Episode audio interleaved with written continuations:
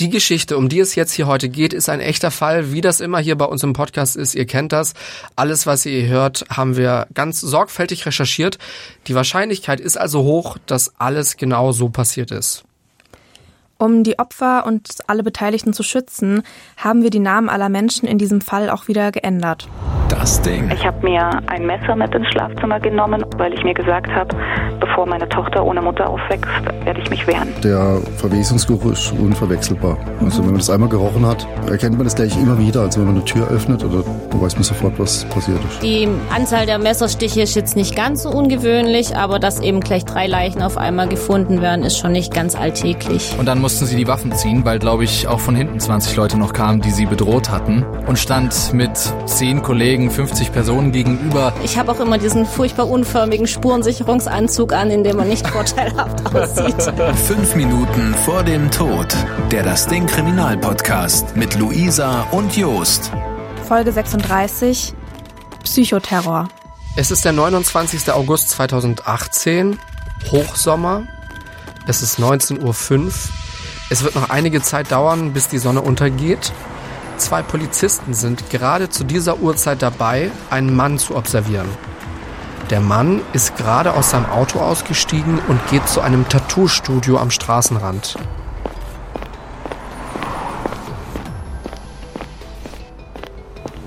Wir sind im Raum Aschaffenburg.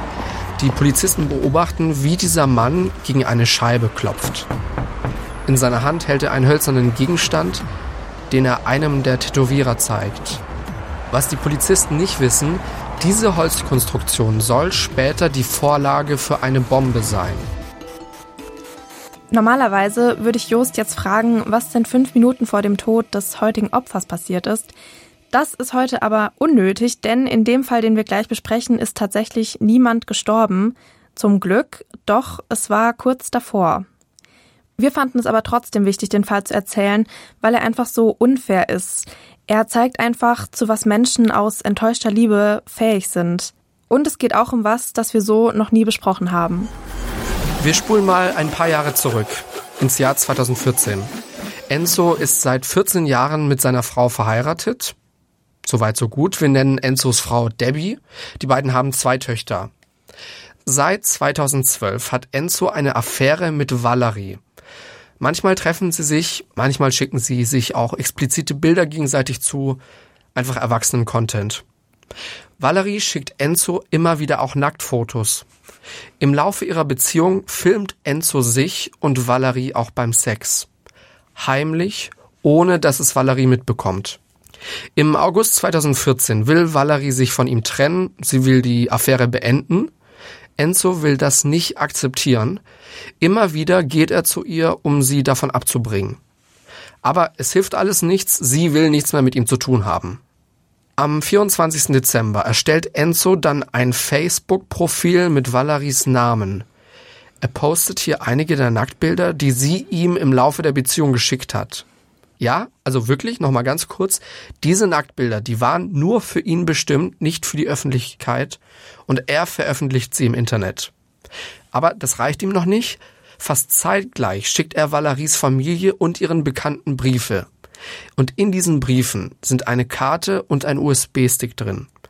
Auf der Karte sind einige Nacktbilder zu sehen von Valerie. Auf dem USB-Stick ist das Sextape, das Enzo heimlich aufgenommen hat, und nochmal andere Nacktbilder. Sich selbst hat er in dem Video übrigens unkenntlich gemacht. Also so verpixelt. Das bleibt natürlich nicht ohne Konsequenzen, allerdings nicht für Enzo, sondern für Valerie. Valerie wohnt zu dieser Zeit gerade in England bei einer Gastfamilie. Und als ihre Gastfamilie diese Bilder und das Video sehen, schmeißen sie Valerie raus. Valerie ist schockiert. Klar, das Ganze belastet sie extrem. Und zwar so sehr, dass sie wegen Depressionen in Behandlung muss. Und sie muss auch Antidepressiva nehmen. Wir machen nochmal einen Zeitsprung, diesmal in das Jahr 2016. Marvin, ein guter Freund von Enzo, ist schwer krank. Er hat Krebs. Enzo ist für ihn da. Er hilft ihm bis zu seinem Tod, so gut es geht. Dadurch lernt er auch Marvins Tochter besser kennen. Wir nennen sie Nora. Die beiden fangen eine Affäre an. Nora denkt allerdings, dass Enzo sich von seiner Frau getrennt hat.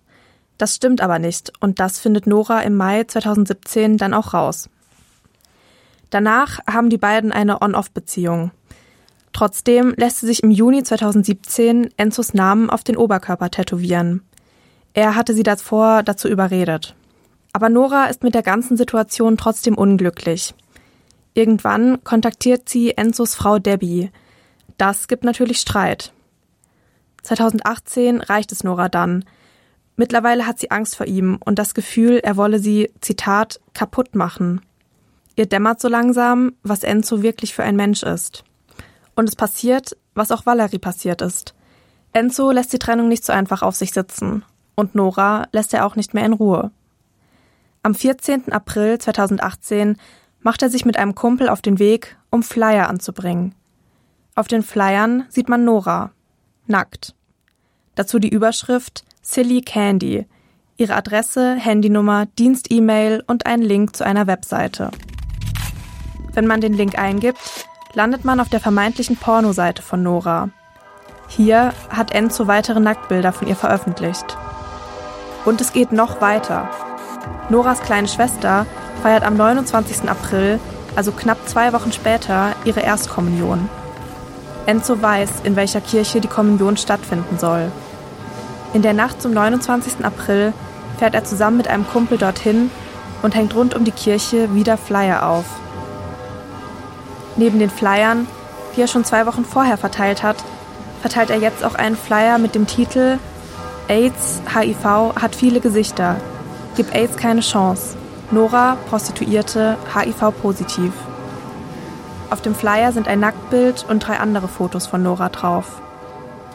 Dass Enzo die Flyer in der Nacht vor der Kommunion von Noras kleiner Schwester verteilt und dann auch noch rund um die Kirche, wo die Kommunion stattfinden soll, Dazu wird das Gericht später sagen, dass es das besonders verwerflich und geradezu bösartig findet.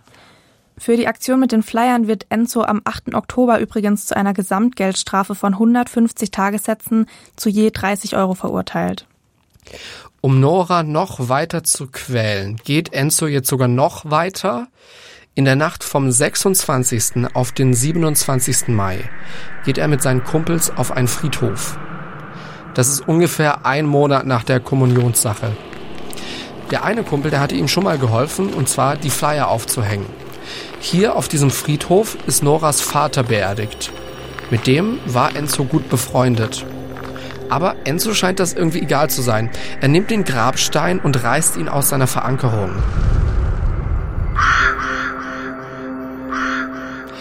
Den schweren Stein lässt er nach vorne umkippen.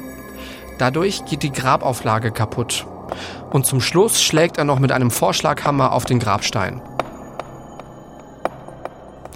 Dadurch entsteht ein Sachschaden von ungefähr 2000 Euro. Konsequenzen hat das erstmal nicht für Enzo.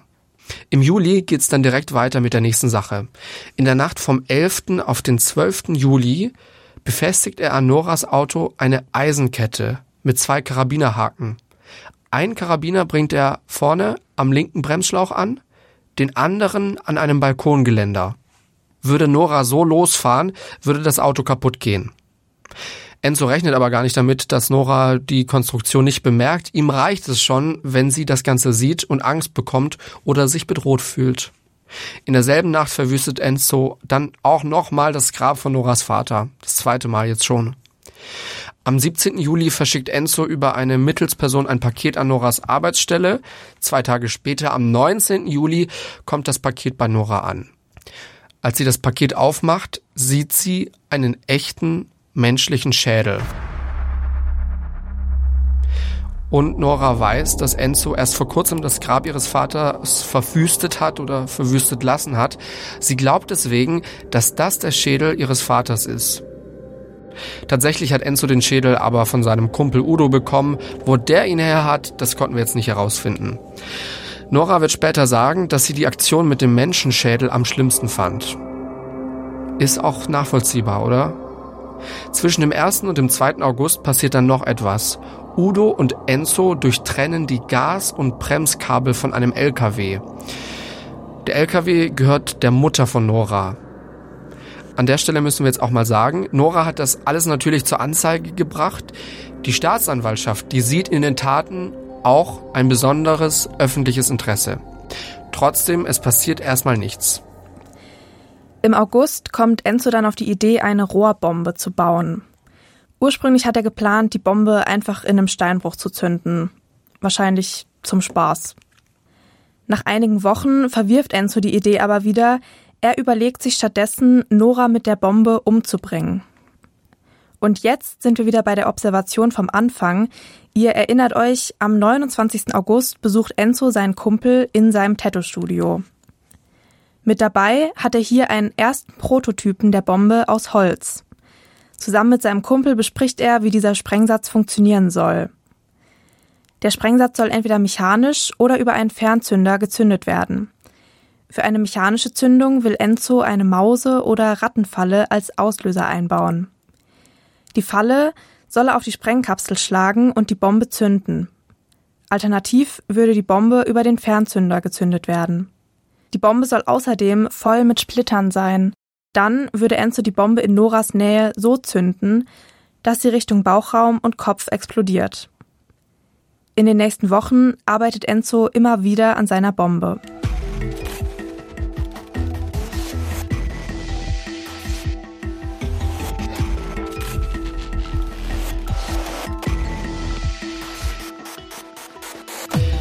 Bevor es jetzt gleich mit dem Fall weitergeht, schauen wir uns jetzt erstmal nochmal Enzos Vergangenheit genauer an. Enzo wird 1974 in Aschaffenburg geboren. Als er zehn Jahre alt ist, trennen sich seine Eltern. Und dann wächst er zusammen mit seinem Bruder bei seinem Vater auf. Seine kleine Schwester, die bleibt bei der Mutter. Und die Trennung, die nimmt seinen Vater sehr mit. Der wird anscheinend verbittert, gefühlskalt, so steht das zumindest im Urteil vom Landgericht. Nach seinem Hauptschulabschluss macht Enzo eine Lehre als Heizungs- und Lüftungsbauer in der Firma seines Vaters. Zwischen 1992 und 2015, also über eine ziemlich lange Zeitspanne, arbeitet er dann da auch. 2000 heiratet Enzo Debbie, die kennen wir schon, das ist seine Frau. Sie kommt aus Kanada und ist sechs Jahre älter als er.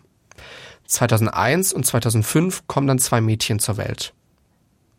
Zwischen 2006 und 2007 lebt die Familie auch mal kurz in Kanada. In der Zeit hat er dann wahrscheinlich natürlich nicht in der alten Firma seines Vaters gearbeitet. Nach dem Tod von Enzos Vater übernimmt dann Enzos Bruder die Firma und Enzo selbst fängt als Anlagenmechaniker beim Frankfurter Flughafen an.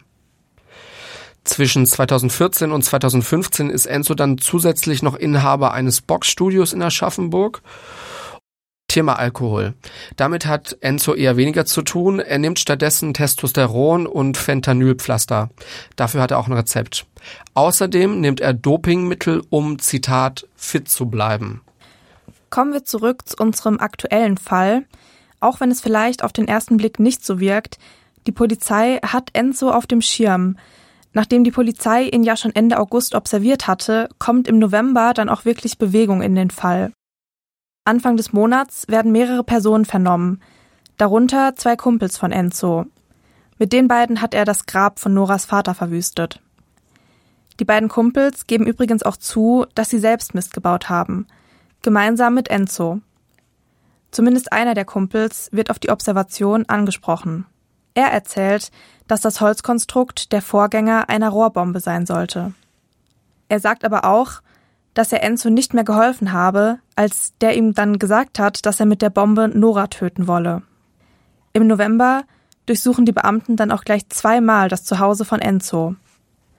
Dabei finden sie folgende Teile, die sich für eine Bombe eignen. Eine Metallkonstruktion zur Montage der Bombe in einem Geschenkkarton, einen Fernzünder, ein 1 Zoll Rohrstück samt Verschlusskappe für beide Enden, Munition zur Verstärkung der Wirkung bzw. Gewinnung des Sprengmittels. Enzo hatte also geplant, Nora die Bombe als Geschenk verpackt vor die Haustür zu legen und sie aus sicherer Entfernung zu zünden. Die Polizei findet bei Enzo auch noch einen Revolver. Einen Waffenschein dafür hatte er aber nicht. Die zwei Durchsuchungen waren nötig, weil es zum Zeitpunkt der ersten Durchsuchung noch keinen Hinweis darauf gab, dass Enzo eine Bombe bauen wollte. Die Polizisten hätten deswegen nicht explizit auf dafür geeignete Sachen geachtet. Bei der ersten Durchsuchung sind aber zum Beispiel Fernzünder für Feuerzeuge und Rattenfallen gefunden worden. Erst als die Kumpels von dieser Bombe erzählt haben, hat es bei der Polizei Klick gemacht. Erst dann habe man die Relevanz der Gegenstände erkannt und das Grundstück ein zweites Mal durchsucht. So steht es zumindest im Urteil. Es kommt dann zum Prozess. Nora ist Nebenklägerin. Sie sagt aus, dass sie wegen Enzos Attacken zweimal umgezogen sei. Sie habe außerdem Kameras in und um ihre Wohnung herum aufgestellt. Und selbst bei der Arbeit seien wegen der Vorfälle Kameras aufgestellt und Türen alarmgesichert worden. Das muss man sich mal vorstellen. Sie habe eine Zeit lang Tabletten zum Einschlafen gebraucht und Angstattacken gehabt. Aktuell würde es ihr aber wieder besser gehen. Einige Freunde und Bekannte hätten sich aber von ihr abgewandt. Und es gäbe Orte, die sie meiden würde, weil sie sich wegen der Flyer so sehr schäme.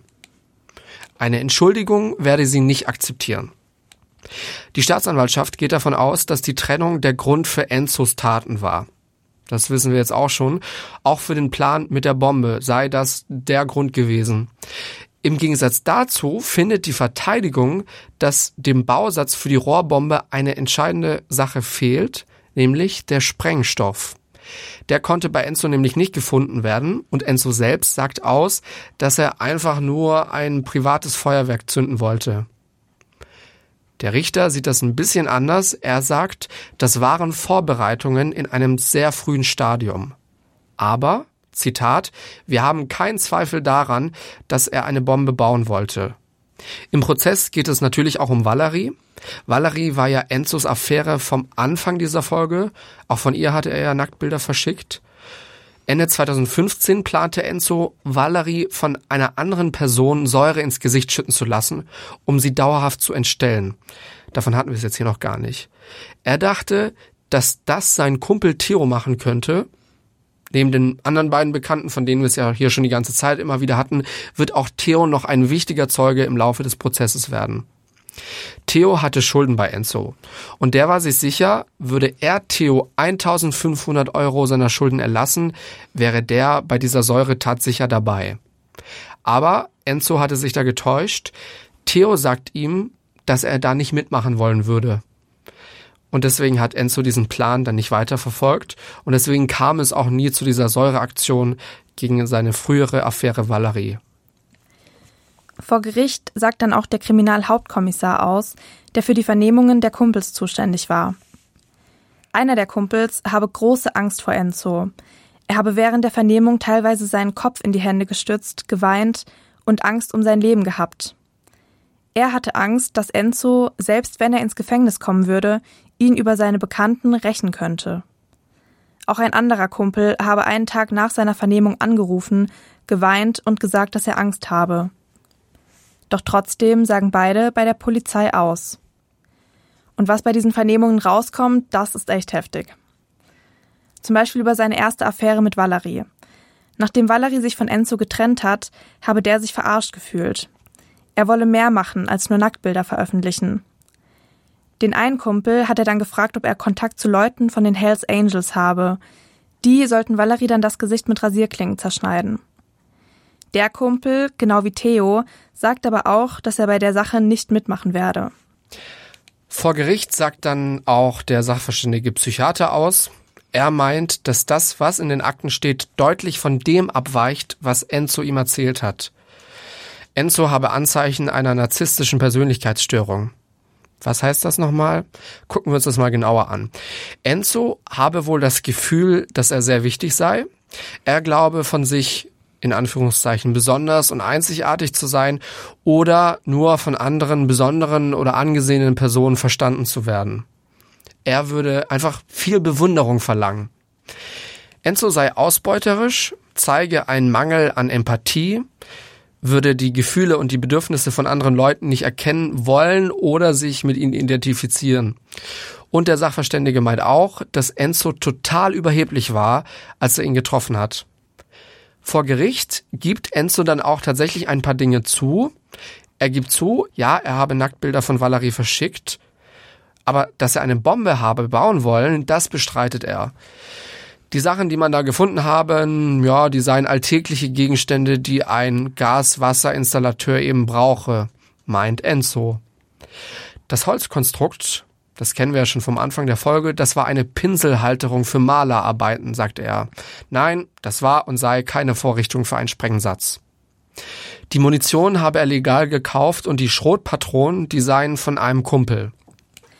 Blöd nur für ihn, dass die Kumpels gegen ihn aussagen. Die sagen nämlich, dass er Noras Familie so lange habe schikanieren wollen, bis sie, Zitat, gebrochen sei. Ein Kumpel sagt vor Gericht, dass es Enzos Ziel war, Psychoterror zu machen. Er wollte, dass sich zuerst Noras Familie von ihr abwendet, sie dann ihre Arbeit verliert und sie sich dann schließlich umbringt.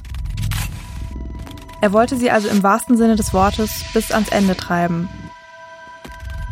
Die Kumpels sagen weiter aus, dass Enzo immer über ein bestimmtes Buch geredet habe. In diesem Buch geht es wohl darum, wie man jemanden so unter Druck setzt, dass er sich selbst umbringt. Die Staatsanwaltschaft will fünf Jahre Haft für Enzo. Die Verteidigung dagegen, die will nur knapp zwei Jahre. Am 8. August 2019 kommt dann das Urteil und Enzo wird wegen dieser Sachen hier verurteilt. Das wird jetzt kurz eine Liste. Er wird verurteilt für die Veröffentlichung der Nacktbilder von Valerie und Nora, für die Störung der Totenruhe und Sachbeschädigung auf dem Friedhof, für die Sachbeschädigung an Noras Auto und dem LKW von Noras Mutter, für die Vorbereitung eines Explosionsverbrechens und den unerlaubten Besitz einer Waffe. Das heißt, das Gericht sagt, er ist schuldig, das sei eine Bombe gewesen, die er da bauen wollte. Außerdem für den unerlaubten Besitz von Betäubungsmitteln und Dopingmitteln. Und für das geplante Attentat auf Valerie bekommt man Enzo nicht ran. Dafür gäbe es anscheinend nicht genug Beweise. Und es würde zum Krankheitsbild einer narzisstischen Persönlichkeitsstörung passen, Taten nur zu planen, um sozusagen damit anzugeben, aber man würde sie dann nie wirklich durchziehen. Im Urteil steht dazu, Insoweit ist es vorliegend zumindest denkbar, dass die Anfrage für eine Säureattacke auf Valerie reines prahlerisches Verhalten darstellt, welches zumindest auch durch die narzisstische Persönlichkeitsstörung bedingt sein könnte.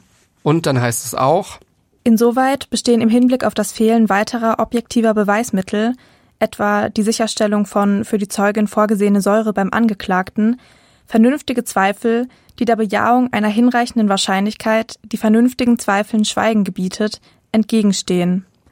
Der Angeklagte war daher insoweit freizusprechen. Enzo wird zu fünf Jahren und vier Monaten Gefängnis verurteilt. Er sei auf der einen Seite ein herzensguter Mensch, der sich um Menschen kümmern könne. Auf der anderen Seite sei er aber auch ein böser Mensch, der sich in Dinge reinsteigere, nicht mehr loslasse und Rachegedanken entwickele. Das sagt ein Kumpel von Enzo.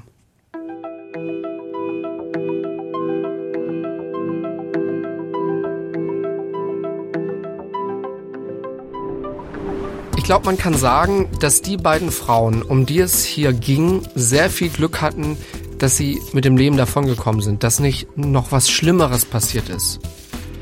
Geplant waren ja wohl Anschläge auf beide. Ob er das jetzt wirklich durchgezogen hätte oder nicht, das werden wir nie erfahren. Aber in Deutschland gab es 2019 ungefähr 19.000 angezeigte Stalking-Fälle, sagt zumindest das Bundeskriminalamt. Und es gibt leider trotzdem genügend Stalker-Fälle, bei denen Opfer dann tatsächlich umgebracht werden. In Hannover wurde zum Beispiel vor kurzem eine 23-Jährige von ihrem Stalker getötet.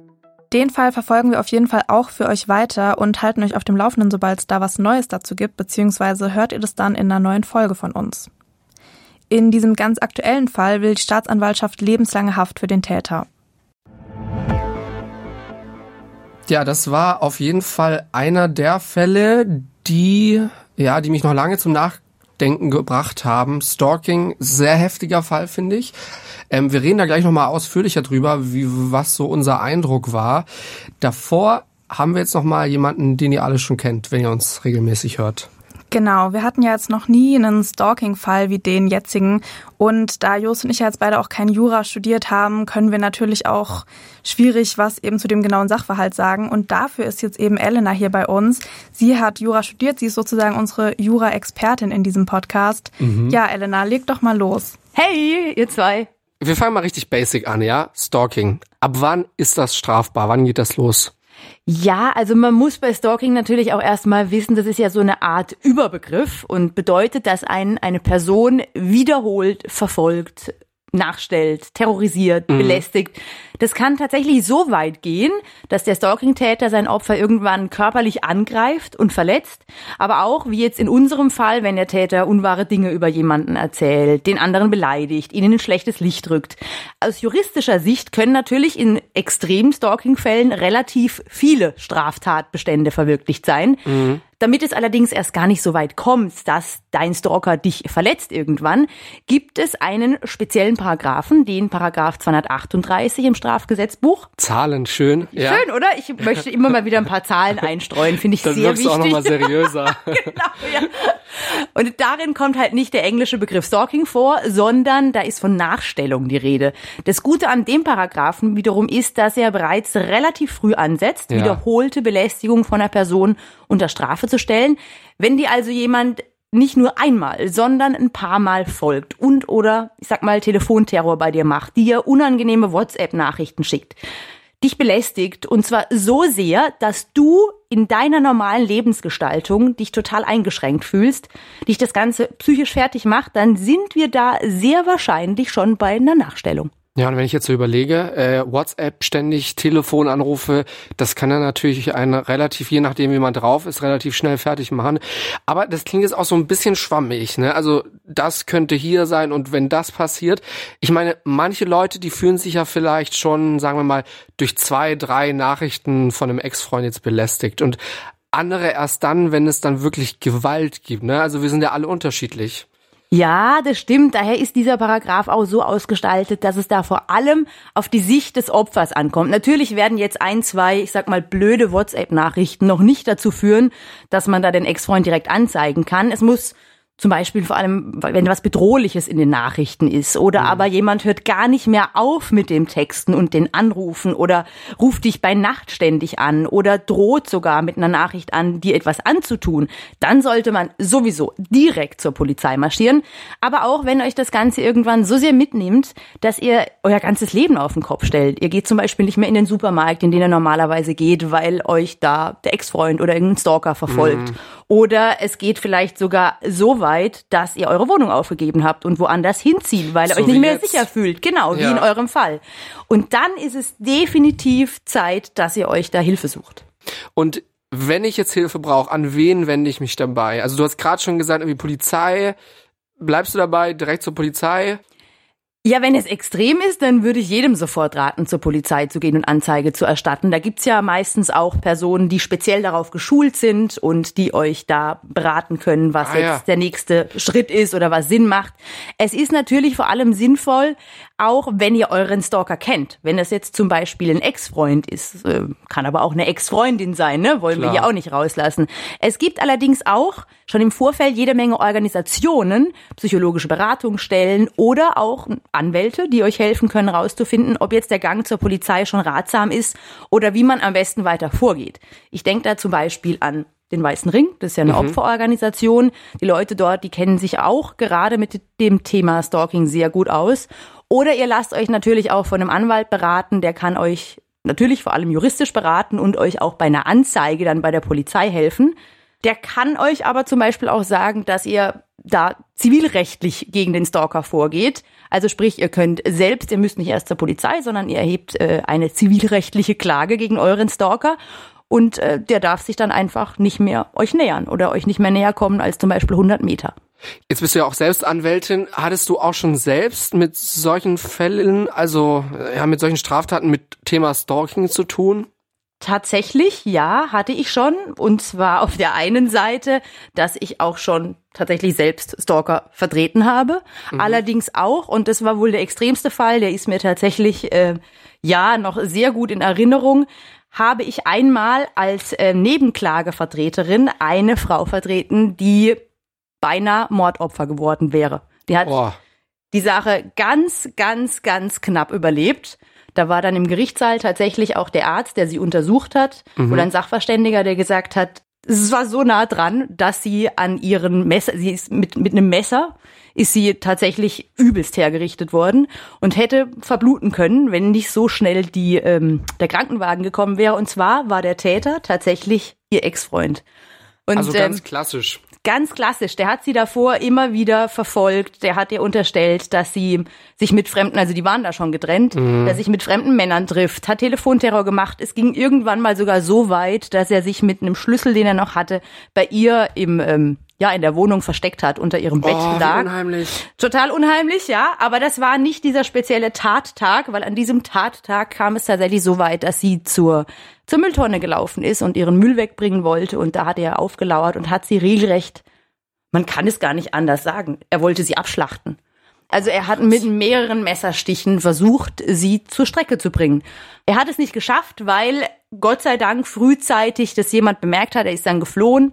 Man hat ihn auch relativ schnell gefasst und eben das Mädel, das ich vertreten habe, dann vor Gericht, ähm, ja, die hat knapp überlebt, weil das Krankenhaus sehr gut war, weil die Rettungssanitäter sehr schnell da waren. Und das Schaurigste an diesem Fall war, dass sie neben mir saß. Es ist alles soweit gelaufen. Der Gerichtsverhandlung als Nebenklagevertreterin ja. darfst du ja quasi auch ein Plädoyer halten, ähm, nachdem alle anderen fertig sind. Ja, und dann kam das Urteil, die Urteilsverkündung.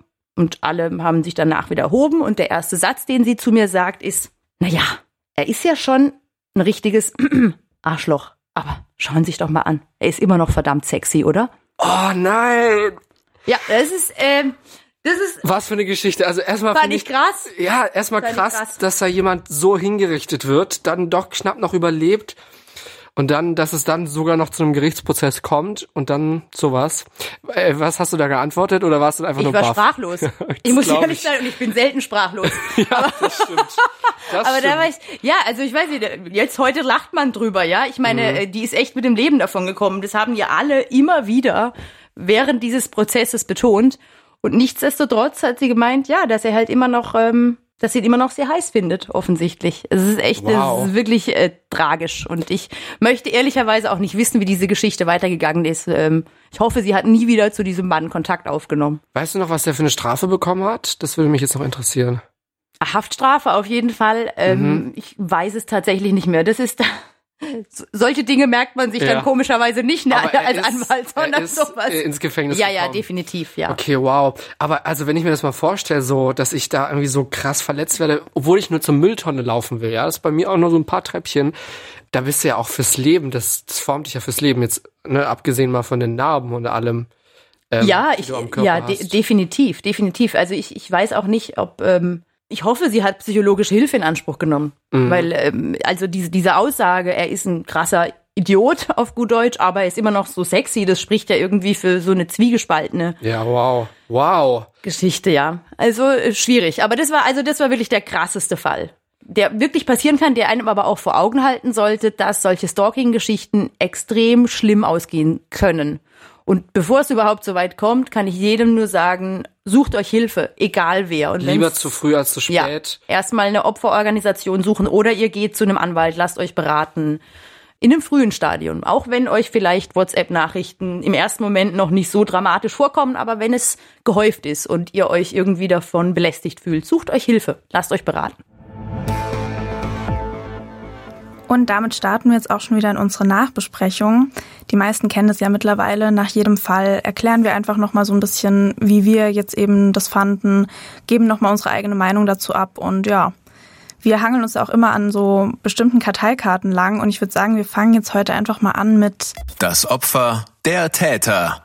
Also ich muss erstmal sagen, ich fand das super erschreckend und ich fand auch, dass wir heute in dieser Nacherzählung, es ging sehr wenig um die Opfer. Ne? Es ging sehr viel um den Täter, was er so alles gemacht hat. Und da war das eine erschreckender als das andere. Da kommen wir bestimmt, upsi, ich muss mal kurz meinen Stuhl runter machen. Da kommen wir bestimmt gleich nochmal drauf.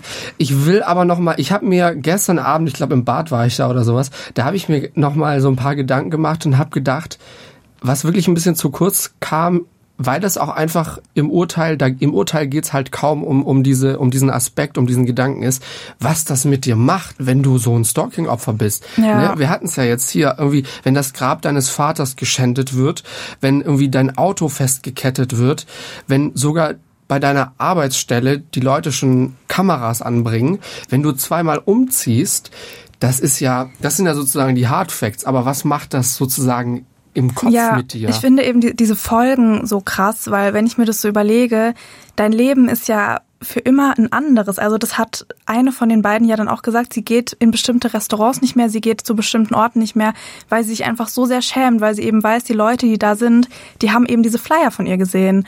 Und Stimmt. das stelle ich mir schon echt heftig vor, was das mit deinem Leben macht, dass du wirklich so an jeder Straßenecke. Ich meine, du wohnst ja in diesem in dieser Stadt und mhm. du musst eigentlich damit rechnen, dass so viele fremde Leute auch dich dann irgendwie im Supermarkt oder so erkennen, weil genau. sie diesen Flyer gesehen haben. Sagen wir mal, jetzt guckt dich jemand an, weil er dich interessant findet oder weil er gerade Gedanken verloren ist und irgendwie so einfach in die Gegend guckt und du denkst so, dann denkst du ja wahrscheinlich schon automatisch, äh, guckt er mich an, weil er, weil er diese Flyer gesehen hat oder, oder was ist los? Ja, und, und auch was, was für Konsequenzen das einfach hat. Ich meine, eine von beiden, eben Valerie, sie wurde ja sogar von ihrer Gastfamilie da aus dem Haus geworfen, deswegen. Mhm. Und das fand ich persönlich, also einfach gar nicht okay. Ich meine, nichts an dieser Sache war okay, aber das war dann wieder so dieses, dieses Opferblaming, mhm. dass man dann einfach sagt, ah, okay, du hast dem Nacktbilder verschickt, ja, dann kannst du ja jetzt irgendwie kein guter Mensch sein, wir wollen dich nicht in unserem Haus haben. Ja. Wobei, da muss man auch nochmal dazu sagen, also ja, so richtig viel stand darüber nicht im Urteil drin, nur dass sie da dann halt rausgeschmissen wurde. Ja. Man kann da jetzt wahrscheinlich eher ja, nur so mutmaßen, aber es wirkte alles so, als hätten sie sie dann so rausgeschmissen im Sinne von, oh, mit dieser ganzen Sache wollen wir nichts zu tun haben. Ja, also das schien schon wie so eine direkte Folge eben von mhm. diesen Nacktbildern. Und also da finde ich eben, da setzt es ja wieder an, dass das dann eben im ersten Moment nicht heißt, okay, der war das und jetzt gehen wir alle auf den, weil was soll das, sowas macht man nicht, sondern dann wieder so, ah, okay, mh, mm, nee, jetzt distanzieren wir, wir uns aber lieber von dir. Und das finde ich halt immer so schade bei solchen Geschichten. Ja, das. Äh, dass du halt auch einfach diesen Rückhalt dann nicht hast. Also. Und was ich persönlich auch glaube, was, was äh, auch wirklich, wirklich schwer ist, ist dieser Gedanke, wann passiert das nächste? Ja. Weil du weißt ja nie, wann, wann, wann macht er jetzt wieder was und was macht er dieses Mal. Und er hat ja immer weitergemacht, es ging ja immer weiter. Und es wurde immer dramatischer und mit der Zeit hat dieser, dieser Mensch ja bewiesen, dass er zu so ziemlich allem fähig ist. Ne? Also wenn das Grab deines Vaters geschändet wird, weißt du, da, das ist ja schon ja, wobei wir da wieder bei dieser ähm, narzisstischen Persönlichkeitsstörung sind, weil der eine Freund von Enzo, der hat ja dann auch gesagt, okay, auf der einen Seite ist er super nett und super lieb mhm. und auf der anderen Seite entwickelt er halt diese krassen Rachegedanken, mhm. also die halt einfach über jegliche normalen Rachegedanken, sag ich jetzt mal, hinausgehen. Und also ich finde schon, im Gericht konnte es ja dann auch nicht so wirklich abschließend geklärt werden, ob er jetzt wirklich eben das veranlasst hätte, dass eben den Opfern wirklich was angetan wird, weil die Planung, also mündlich zumindest, schien er das ja geplant zu haben. Aber ob er das tatsächlich durchgezogen hätte, das werden wir jetzt eben nie erfahren, Gott sei Dank. Aber ja. Ja, es gab schon, schon so ein paar Fälle hier bei diesem Podcast, da kann man sagen, okay, das war nicht richtig, was dieser Mensch gemacht hat und äh, ich kann es aber irgendwie auf irgendeine Weise vielleicht ein Stückchen, einen Aspekt nachvollziehen, weil dieser Mensch dann irgendwie vor besonderen Herausforderungen war überfordert oder ihm blieben wenig Alternativen oder die Emotionen sind einfach so hochgekocht und mit ihm durchgegangen. Aber das ist ein Fall, da konnte ich also gar nichts nachvollziehen. Ich meine, wir kennen den Menschen nicht, wir kennen nur seine Taten. Wir kennen so ein bisschen das psychische Bild, wir haben so ein bisschen da so einen Eindruck bekommen, aber das ist ja ein, ein größter Unsympath. Ich finde es halt einfach super schade, weil wir haben 2021 und Rachepornos sind halt immer noch a thing so. Also ja. ich finde es einfach super schade. Ich meine, das haben wir schon, also so in meinem Alter als Teenager, sage ich jetzt mal so, beigebracht bekommen, sei es jetzt von der Familie oder von der Bravo oder so, mhm. dass man auf keinen Fall Nacktbilder verschicken soll, egal wie gut du den Mann oder Frau, was auch immer kennst. Mhm. Und dass du halt, wenn du sowas machst, dass du dich unkenntlich machen sollst, dass du dein Gesicht halt da nicht mit drauf hast. Und das war wirklich sowas, das wurde mir so, ich weiß nicht mal mehr woher, aber so von allen Seiten, dass man das einfach nicht machen soll, weil das so mhm. gefährlich werden kann. Und eben dein Ruf für immer zerstört wird, wenn es dann eben im Internet ist und wenn dann eben zukünftige Arbeitgeber sagen, hey, nee, hm. Sorry, aber dich stellen wir nicht mehr ein. Ja, ich suche mal den und den im Internet und dann tauchen solche Bilder auf. Genau sowas. Das, das war auch immer sowas, sowas hast du auch in der Schule gelernt. Hey, ihr müsst auf euren Online-Auftritt achten, weil sonst seid ihr unattraktiv für zukünftige Arbeitgeber. Und das finde ich einfach wahnsinnig traurig, weil wenn ich schon irgendwie sage, hey, ich vertraue dir so sehr, dass ich dir diese intimen Bilder schicke, dann sollte das doch nicht gegen mich verwendet werden. Aber ich kann, ich kann den beiden ehrlich gesagt keinen Vorwurf machen. Natürlich nicht. Weil ich kann mir vorstellen, dass das auch schnell passiert. Du, du, du magst diesen Menschen sehr, der muss ja auf dich sehr sympathisch wirken, sonst würdest du ja keine Affäre anfangen oder was auch immer. Und dann bist du da so drin, alles rosa Wolken vielleicht. Und das ist so Bilder sind ja schnell gemacht und schnell verschickt. Ja, und gerade bei einer Affäre, wo du dich eben nicht jeden Tag sehen kannst. Also Genau. das ist ja so der Klassiker auch in Filmen, dass man sich dann halt schnell mal ein Bildchen oder so schickt.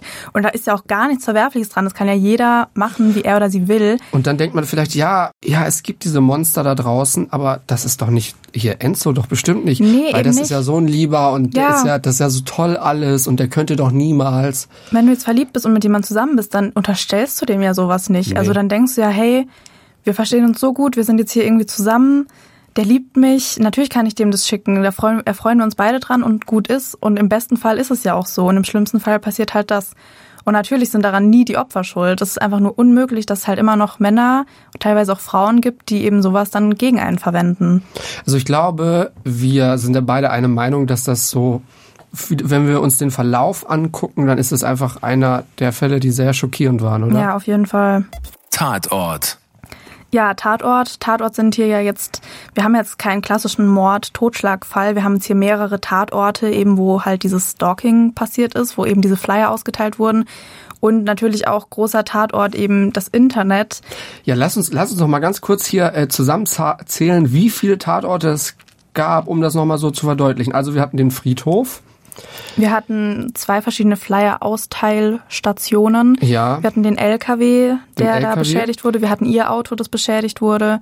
Wir hatten ihre Arbeitsstelle mehr oder weniger, wo ja dann dieser Schädel hingeschickt wurde. Ja. Wir hatten auch bei, bei Valerie und bei Nora eben beide Male das mit dem Internetaspekt, dass er ihnen irgendwelche Pornoseiten erstellt hat. Dann wurden die Dateien verschickt, sogar per Post Genau, im ja. USB-Stick. Das hört ja gar nicht mehr auf. Also ich das ist eine krasse so- Dimension, ne? Auf neun Tatorte mindestens und das ist wirklich was, was wir noch nie hatten. Also das ist schon und es zeigt eben auch, wie wie hartnäckig er da irgendwie dabei war und also das stand ja dann auch im Urteil, dass es halt schon so sein Ziel war, die halt wirklich so an die Grenze zu treiben, die so unglücklich zu machen mit dem, was er da macht und halt wirklich ihnen zu zeigen, hey, ich gebe nicht auf, ich mach weiter, bis du kaputt dran gehst. Das hat uns überrascht. Also mich hat überrascht, wie lange es gedauert hat, bis dieser Typ mal wirklich gestoppt wurde. Ja, Was ich hier auch noch stehen habe, ist für die Aktion mit den Flyern wird Enzo am 8. Oktober zu einer Gesamtgeldstrafe von 150 Tagessätzen zu je 30 Euro verurteilt. ja, aber das ist ja auch schon wieder sowas. Die Flyer, wann sind die passiert? April, Mai? Das dauert halt einfach. Und jetzt will ich auch noch mal ganz kurz über diesen Aspekt äh, reden. Da hat sich also ein Richter oder eine Richterin gedacht, okay, für diese Flyer-Aktion, da gucke ich mal, was lässt das Gesetz zu, wie bestrafen wir ihn hier. Wir sagen, für diese Aktion geben wir ihm 150 Tagessätze zu je 30 Euro. So, das ist, das ist die eine Seite. So, ne, das ist das, was das Rechtssystem hergibt, oder da hat das System gesagt, das ist eine adäquate Strafe.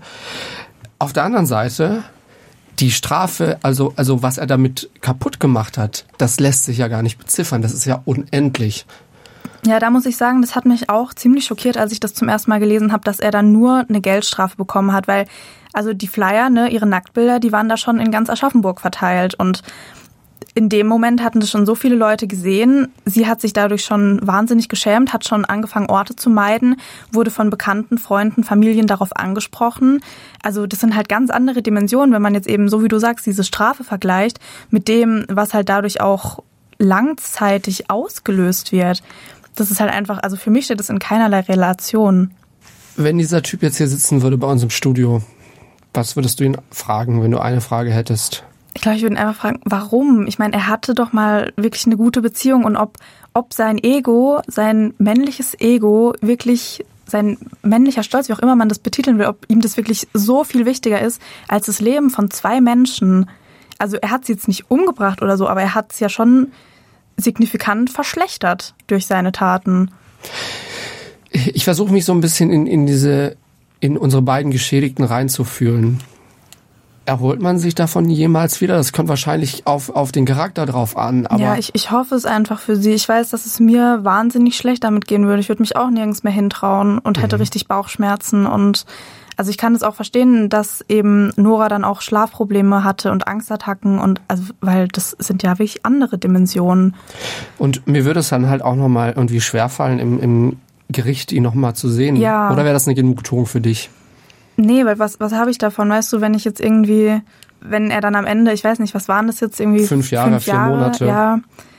ich weiß jetzt nicht, ob ich das so mega genugtuend finden würde. Also klar, sind fünf Jahre seines Lebens, aber mein Leben ist halt im schlimmsten Fall für immer irgendwie im Internet durch den Dreck gezogen. vor allem bei fünf Jahren würde ich auch, hätte ich auch so ein bisschen die Sorge, was ist, wenn diese Zeit vorbei ist und er Ja, was passiert dann? Macht er das dann auch mit seiner nächsten Affäre oder wie geht's da weiter? Sowas finde ich halt immer schwierig. Eine Karteikarte haben wir noch übrig. Was lernen wir daraus? Wir lernen daraus, dass wir unseren Mädchen immer noch sagen müssen, bitte verschickt Nacktbilder nur ohne euer Gesicht. Am besten gar keine an Leute, denen ihr nicht 100% vertrauen können. Aber ich meine, sind wir jetzt nicht wieder auch bei dem Aspekt im Sinne von, ja, äh, die Opfer müssen aufpassen, äh, dass, dass, dass, dass denen nichts passiert. Im Sinne von, ja, ich sag meiner Tochter, dass sie kein kurzes Kleid anziehen soll. Ja, und ich find's auch ganz furchtbar, Also aber aktuell leben wir richtig, halt ne? leider noch in so einer Welt. Weil wenn ich jetzt meiner Tochter, also ich habe jetzt keine Tochter, obviously, aber wenn ich jetzt meiner Tochter eben nicht sag, hey, pass doch auf und dann passiert sowas, dann fühle ich mich halt auch schlecht als Mutter. Ich meine, klar ist es schlimm, dass wir in einer Welt leben, wo ich zu meiner Tochter eher sagen muss, hey, zieh kein kurzes Kleid an. Lieber schaue ich halt drauf, dass mein Sohn irgendwie weiß, er hat Mädchen nicht anzufassen, die ihm nicht gesagt haben, dass es okay Klar, ist. klar. Aber aktuell leben wir halt leider nicht in so einer Welt. Deswegen finde ich, muss man da halt schon als Mädchen noch aufpassen. Ich meine, ich gehe nachts auch nicht allein aus dem Haus. Weißt du, was ich viel interessanter fände? Also, mein, also wenn jetzt hier diese Enzo sitzen würde, okay, aber ich hätte gern mal mit den Eltern von ihm gesprochen. Wie die darüber denken. Ja, sowas denke ich mir tatsächlich eigentlich fast immer. So, wenn, wenn dann die Eltern irgendwie das mitkriegen, so, was denken die sich dann? Denk, machen die sich dann irgendwie Vorwürfe, was sie bei ihrer Erziehung irgendwie falsch gemacht haben? Oder verteidigen die das dann? Weil das ist ja halt immer noch ihr Kind. Das frage ich mich tatsächlich oft bei solchen Tätergeschichten. um nochmal so ein kleines Fazit zu machen, ein sehr, sehr, sehr schockierender Fall, der, ich war eigentlich überrascht, als ich da auch so ein bisschen recherchiert habe, dass der nur so wenig Schlagzeilen in Anführungszeichen gemacht hat, weil als ich das Urteil dann durchgearbeitet habe, dachte ich mir, was? Was? Das hat er auch noch gemacht und das auch noch und das auch noch, das hörte gar nicht mehr auf. Ja, also ich muss jetzt auch sagen, so in, in der Nachbesprechung, ich merke jetzt richtig, wie ich mich da wieder so voll reinsteigere. Ich merke richtig, wie ich Da so kommt so rote ein bisschen Backen Wut. Okay. Das ist echt, boah, nee. Also neben Luisas Gesicht ist so eine so eine Aufnahmelampe, die rot leuchtet. Dein Gesicht und die Lampe, Haben schon fast die gleiche Farbe, ne? kein großer Naja. Unterschied mehr. So, So, jetzt müssen wir aber hier mal ein bisschen runterkommen Genau. wieder von diesem hitzigen Thema. Und ich finde, ich habe dafür die perfekte Überleitung, denn Ja. wir sind jetzt schon an einem Punkt angelangt, wo unser berühmter Pflanzentalk schon aktuell, also schon wirklich aktiv eingefordert wird. Ja, ich finde, das ist richtig toll, was wir da geschafft haben. Denn uns hat ein Hörer neulich geschrieben, dass es schon lange nicht mehr vorgekommen ist. Und ganz ehrlich, er hat recht. Ich meine, ich habe mal geguckt, das letzte Mal muss so um Weihnachten rum gewesen sein. Für alle, die es noch nicht kennen, was ist der Pflanzentalk? Das hat mit äh, True Crime äh, Kriminalpodcast tatsächlich gar nichts zu tun, aber es hat sich irgendwann so als Running Gag entwickelt, Ja, dass dass Luisa so und ich über unsere Pflanzen reden. Ja, und ich habe tatsächlich auch schon was, schon wieder was zu erzählen, ne? Ja. Toll. Ich habe meinem großen Kaktus, ich habe so einen Kaktus, der ist so groß wie ich, der ist so 1,60 ungefähr. Der hat jetzt neue Erde bekommen und dem geht's jetzt richtig gut. Und ich habe meine Monstera in zwei geteilt, weil die ist so richtig die ist echt explodiert. Und da habe ich jetzt, also die kriegen ja immer solche Luftwurzeln und die habe ich jetzt abgeschnitten und ha- habe ich jetzt in zwei separate Töpfe gesteckt. Jetzt habe ich zwei Monsteras zum Preis von einer. Toll, gell? Bei mir läuft's eher nicht so gut. Ich habe ähm, neulich so ein neues, so ein neues Palmteil gekauft, Ein Palmenteil. weil das da vorher kaputt gegangen war. Das Palmenteil Und davor das ist kaputt kam in gegangen. vollster Blüte zu mir und fängt jetzt auch schon wieder an, irgendwie zu sterben. Also da werden Blätter irgendwie braun. Und dann hatte ich mir neulich extra so, so eine App runtergeladen, mit der man, also mit der man so ein Foto machen kann und dann zeigt die einem an, was falsch ist mit der Pflanze. Ach, hat aber nicht gibt's? funktioniert, ja. Ah, Weiß schade, nicht, hat irgendwie okay. nicht funktioniert, keine Ahnung. Keine Ahnung. Ich weiß jetzt immer noch nicht, ob gewesen. ich, ob ich es zu doll gieße oder zu wenig Sonnenlicht, aber es geht ihr nicht gut. Also liebe Leute, wenn ihr Tipps habt, wie man ein Palmenteil ohne spezifischen Namen richtig versorgt, dann schreibt uns das doch mal gerne auf Insta. Nein, lieber mal Blumen schicken, die man überall kaufen kann, die man nicht totkriegen kann. Das wäre für mich viel besser. Eine Kollegin hat mir letztens empfohlen, Glücksfeder oder sowas. Ich habe mir da extra eine To-Do-Liste äh, ein, Eine einge... Glücksfeder. Ich glaub- habe den Namen schon mal gehört. Glücksfeder. Guck mal, ich habe mir extra hier so eine To-Do reingeschrieben, dass ich mir das kaufe. ähm, falls Jenny uns gerade hört, Grüße gehen raus an dich. Oh, also ich habe im Schlafzimmer so eine nicht kaputtbare Pflanze. Ich weiß tatsächlich ausnahmsweise mal nicht, wie die heißt. Es kommt selten bei mir vor. Check das mal aus und schreib's mir. Ja, weil die, weil die ist echt super. Die ist so richtig, die kriegt voll wenig Licht ab irgendwie. Aber der geht super. Die, die hat da die beste Zeit ihres Lebens da bei uns im Schlafzimmer. Also. So, alle Crime- und Pflanzenfans sind jetzt äh, zufriedengestellt mit unserem Pflanzentalk. Ja, ich hoffe doch. In zwei Wochen sind wir zurück mit einem neuen Fall. Hoffentlich seid ihr dann wieder mit dabei. Wir würden uns sehr, sehr freuen. Fünf Minuten vor dem Tod. Der Das Ding Kriminalpodcast. Gibt's in der ARD Audiothek, der Das Ding App und überall, wo es Podcasts gibt. Und wem das nicht reicht, noch mehr Content findet ihr auf Instagram unter Kriminalpodcast.